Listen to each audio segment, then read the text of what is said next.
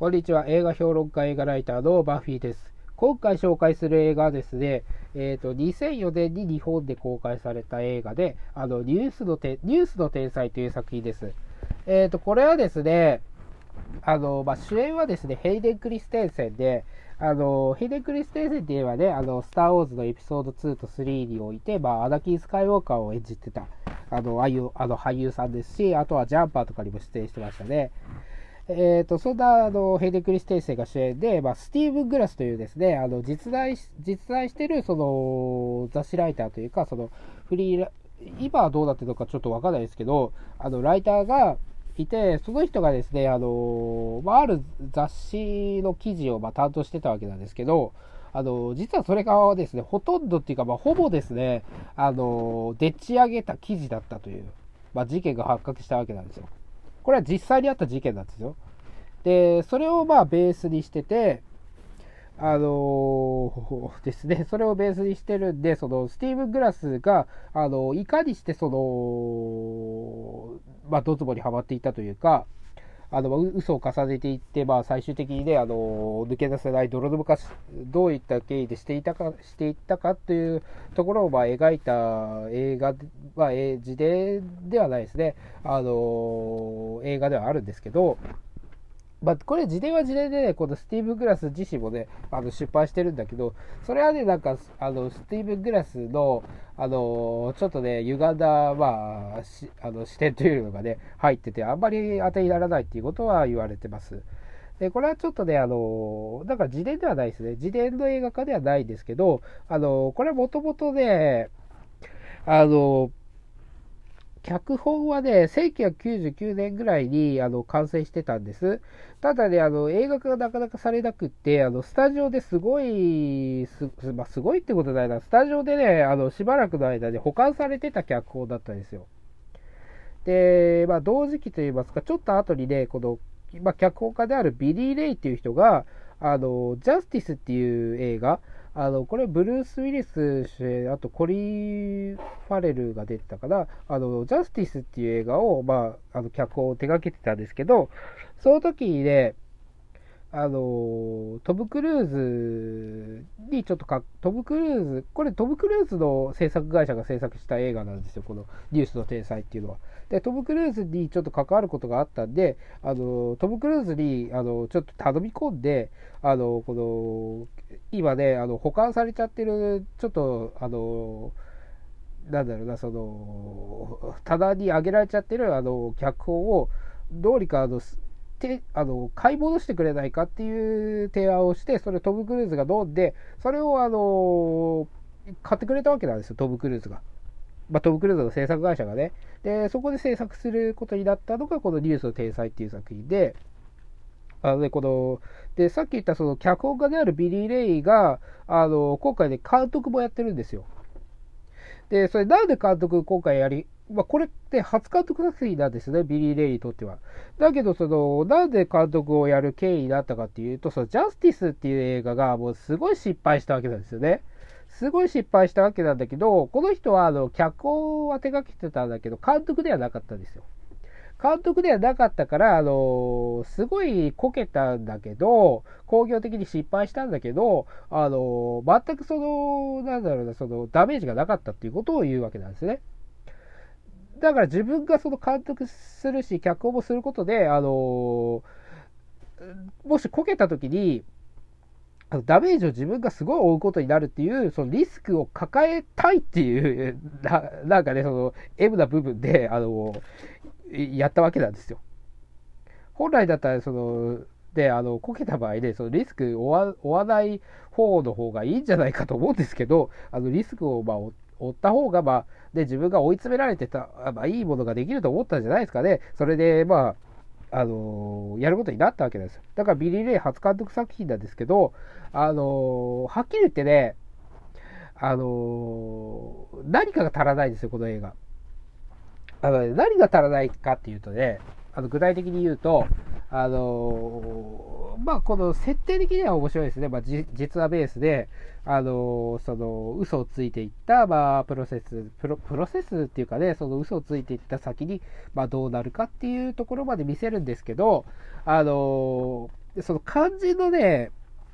スティーブン・グラスが、あの、どういった経緯でその嘘をつかなければいけなくなってしまったのかっていう、その心理状況の部分をね、あの、ほとんど描いてないんですよ。だから、その、なんかし気づいたらこの嘘をつき続けてたっていう状況になってしまってて、あの、本人のね、その、スティーブン・グラス自身のもう嘘をついつかなければもうどうしようもないよっていうその心境の部分をね、ほとんど描いてないんで、なんかちょっと浮いた存在になってしまってるし、あの、そこの部分でね、あの、あんまり親近、親近感は湧いちゃいけないかもしれないんだけど、あの、感情移入がね、できないんですよね。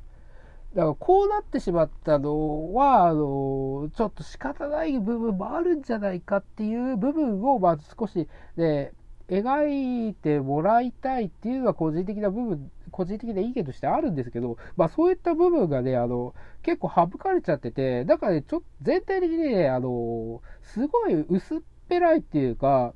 あの、描いてる内容はすごい濃いものなんだけど、あの、映画自体はすごい薄っぺらくなっちゃってるんですよね。で、なんでこんな状態になってしまったっていうか、言うと、このビリレイに責任があるんですよ。あの、このね、ビリレイっていう人はね、あの、脚本家であるんですけど、今までいろいろ、いろんな作品手掛けてます、あの、話題作にもすごい、あの、関わってるんですけど、この人で、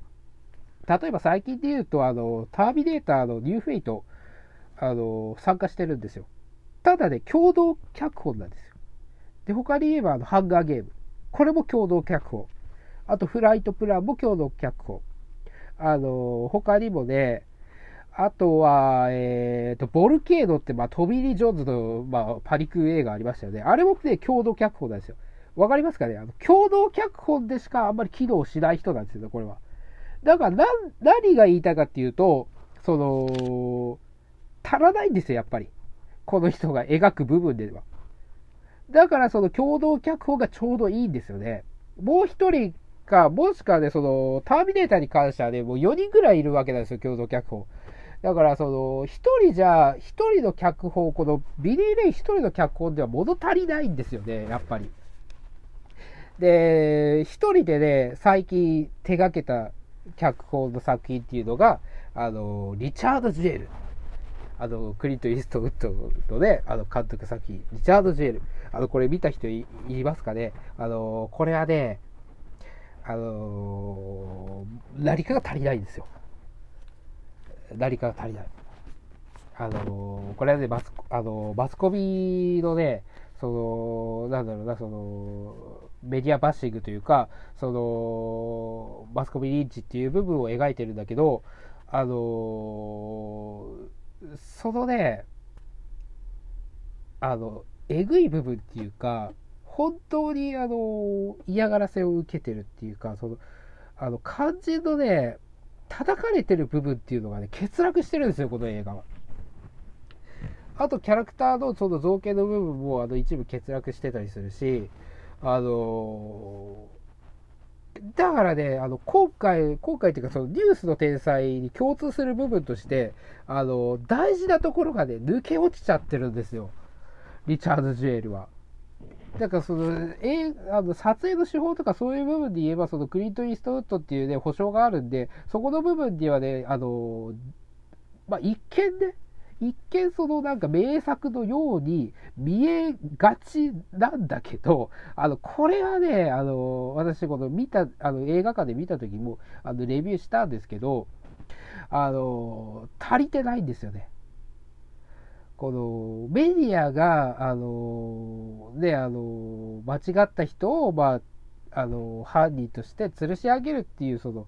で、問題を取り上げた割には、その描き方がすごい甘いわけ、甘いっていうか、まあ、薄いっていうかね、あの、手ご、なんだろうな、あの、容赦なく描く、描くことがね、あの、まあ、えーと、容赦なくあの物事を描くことが、まあ、定評であるそのクリント・イーストウッドのテイストにはちょっと合ってないわけなんですよ。まあ、題材としては合ってますよ。題材としては合ってるんだけど、あの題材としてはその面白い部分もあるんですよ。ただ内容が、あの何か欠落してると。で、調べてみたら、このビリー・レイなんですよ、監督が。あ、監督がじゃなくて、脚本がね、ビリー・レイなんですよ。だから、ここで繋がってしまったなっていう部分があるんですよね。だからね、このビリー・レイっていうのはね、だから共同脚本がちょうどいいんですよね。だから、このキニュースの脚ニュースの天才もね、あの、共同脚本で、あまあ、やればね、もうちょっとね、いい作品になったと思うんですけどね、俳優もいい人揃ってるんですよ。あの、ピーター・サースガードとかね、あの、クロエ・ゼミニーも出てるし、あの、個人的に好きな、あの、俳優で言えばね、あの、ロザリオ・ドーソンとかも出てるわけなんですよ。あの、だからね、面白あの、設定的にはね、これ面白くならない、面白くならない要素の方が少ない映画なんですけど、何かが足りないせいでね、あの、今一打作品になってしまってるということでね、あの、まあね、あの、何、何言ってたと思うかもしれないですけど、あの、見たらわかると思いますし、最近のリチャード・ジュエルとその並べてみたときに何かが決裂あの欠落してるとあの思った人、これはね、あの、はっきり言います。ビリー・レイの責任です。というところで、まあ、あの、今回はね、終わりたいと思うんですけど、あの、映画のね、紹介あまりできてなくて、ビリー・レイ批判ばっかりになってしまったんですけどね、あの、そういう部分でね、まあ、これも作家性といえば作家性なのかな。あの、まあ、何かが足らないっていう部分で、まあ、作家性っていう部分があるかもしれないですけどね、まあ、そんな、ビリー・レイの、まあ、初監督作品、まあ、ニュースの天才、あのまあ、よかったら、あのね、見てみて、あのまあ、何が言いたいのか、あのね、感じ取ってもらえれば、まあいいかなと思います。それでは。